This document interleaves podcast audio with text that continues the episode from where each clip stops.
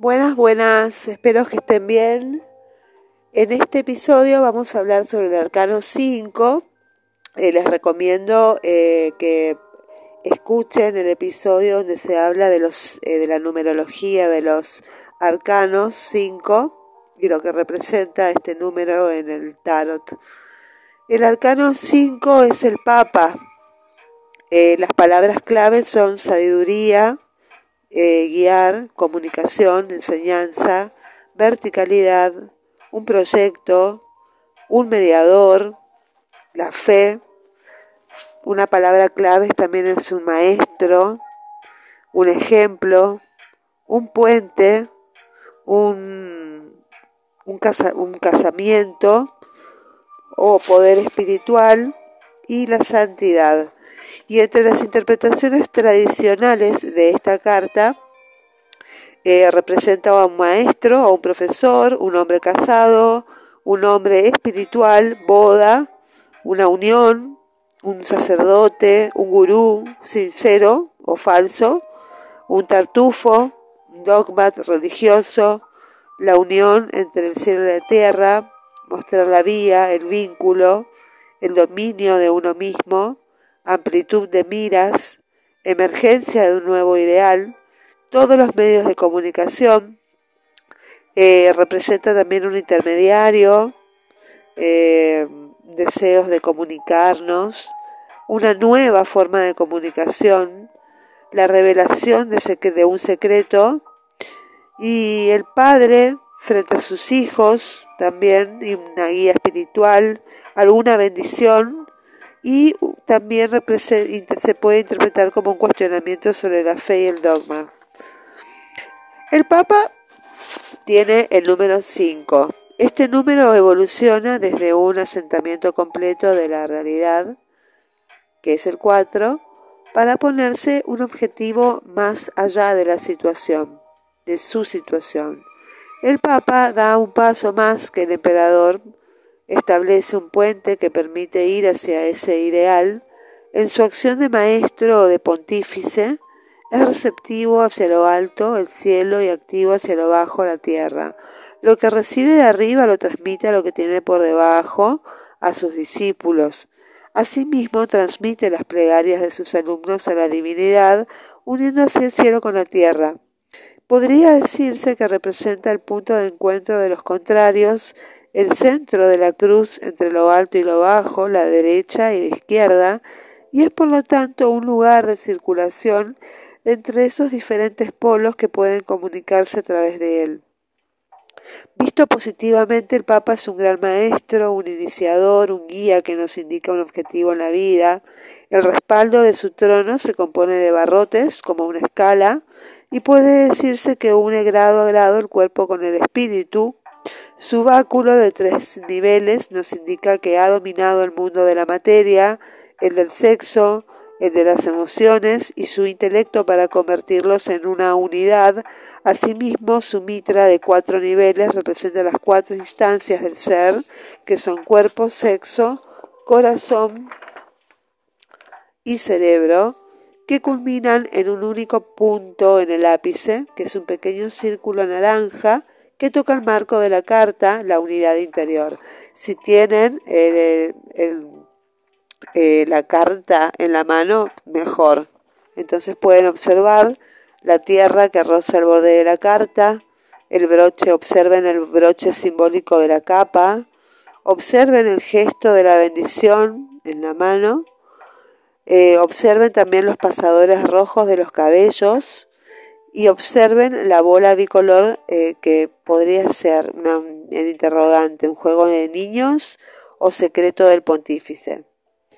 Al igual que la papisa, el Papa tiene vocación de encarnar la unidad divina y enseñarla en la medida de lo posible. Bajo sus barbas, a la altura de la garganta, el cierre verde de su manto representa un punto en un círculo, símbolo del ser individual, que encierra en su centro vivo un ser esencial.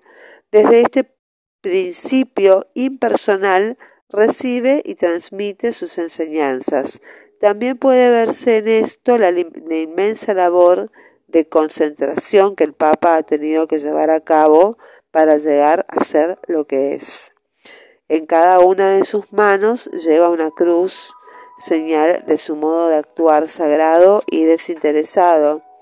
La mano que sostiene el báculo es de color azul cielo, como la mano del ermitaño, y se puede ver en esto la señal de una extrema receptividad espiritual en la acción, y si se interpreta este color como un guante, una referencia a la tradición religiosa cristiana, en que la mano enguantada del cardenal dejaba de pertenecerle para convertirse en un mero instrumento de la voluntad divina, la otra mano es de color carne y recuerda el papel de conciliador del Papa, mediador de los contrarios, uniendo el índice y el medio, el intelecto y el corazón, y bendice el mundo de la encarnación.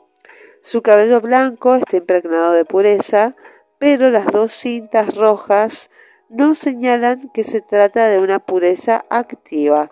Una parte de la barba también es blanca, pero alrededor de la boca adquiere un color azul cielo, como indicando que la palabra del Papa es recibida, porque el azul es un color receptivo, ¿sí?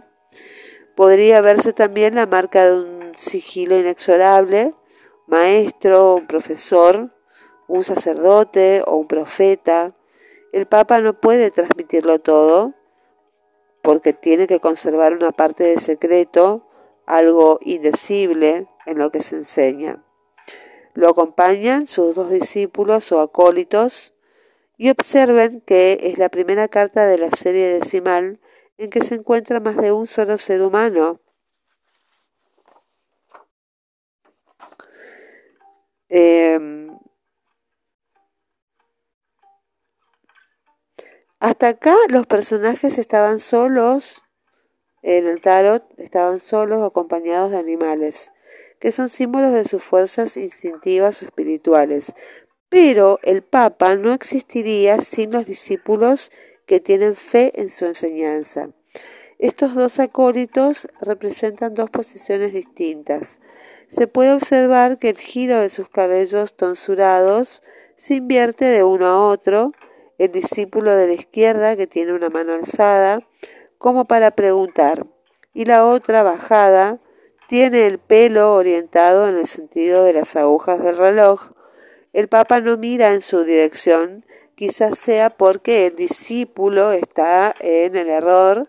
El movimiento de su tonsura indicaría entonces la involución, el regreso hacia atrás, en contraste con la evolución del discípulo de la derecha quizás también porque representa lo que se ha llamado en la tradición alquímica la vía seca, la del estudio y del esfuerzo. El discípulo de la derecha, por el contrario, recibe directamente las enseñanzas del Papa a través del báculo que toca su cabeza. Esto encarna la vía, entre comillas, la vía húmeda, que es la de recepción inmediata, la de la iluminación y la revelación. Su tonsura está orientada en sentido inverso al de las agujas del reloj y lleva en la mano un objeto curioso, puñal eh, o boliche, cuya interpretación puede variar infinitamente. Entre preguntas me, me pregunto, ¿qué tiene una actitud lúdica o se dispone a asesinar al maestro? Eh, otra pregunta, ¿es un hijo que, impulsado por el complejo de Edipo, se dispone a castrar al padre? Bueno, entre, paréntesis, la desnudez está sugerida por la mancha de color carne que tiene delante. Estas interpretaciones nos llevan a estudiar los aspectos negativos del Papa, eh, del tartufo al gurú, ávido de riquezas, pasando por el padre abusivo, el maestro injusto, el hipócrita, el perverso. El Papa, como todos los arcanos, tiene su lado oscuro y cabe hacerse preguntas sobre las formas vagas y misteriosas que se despliegan por debajo de su cintura y poner en tela de juicio su sexualidad y su afán de poder. Pero también se puede decir que transmite la fe, la que ha recibido a la humanidad, a diferencia de la papisa, el Papa actúa en el mundo y podría decirse que se apoya en el templo cuya puerta está cerrada para presentarse en público y comunicar su experiencia de Dios a la multitud. Bueno, en una lectura, ¿qué nos puede, ¿cómo podemos interpretar si esta carta nos sale en una lectura de cartas? Bueno, el Papa puede representar en una lectura un maestro, eh, un guía, un profesor, eh, pero también una figura paterna idealizada. Eh, recordemos los acólitos que parecerían entonces sus hijos. Puede representar a un hombre casado o un santo, simboliza a sí mismo un acto de comunicación, una unión, una boda y todos los medios por los cuales uno se comunica, como puente o pontífice, el Papa evoca una comunicación dirigida que sabe a dónde va.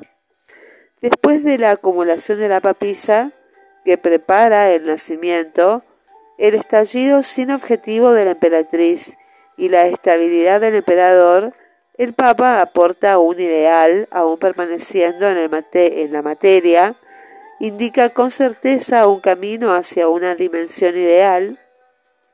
Y si el Papa hablara, diría, ante todo, yo soy un mediador de mí mismo.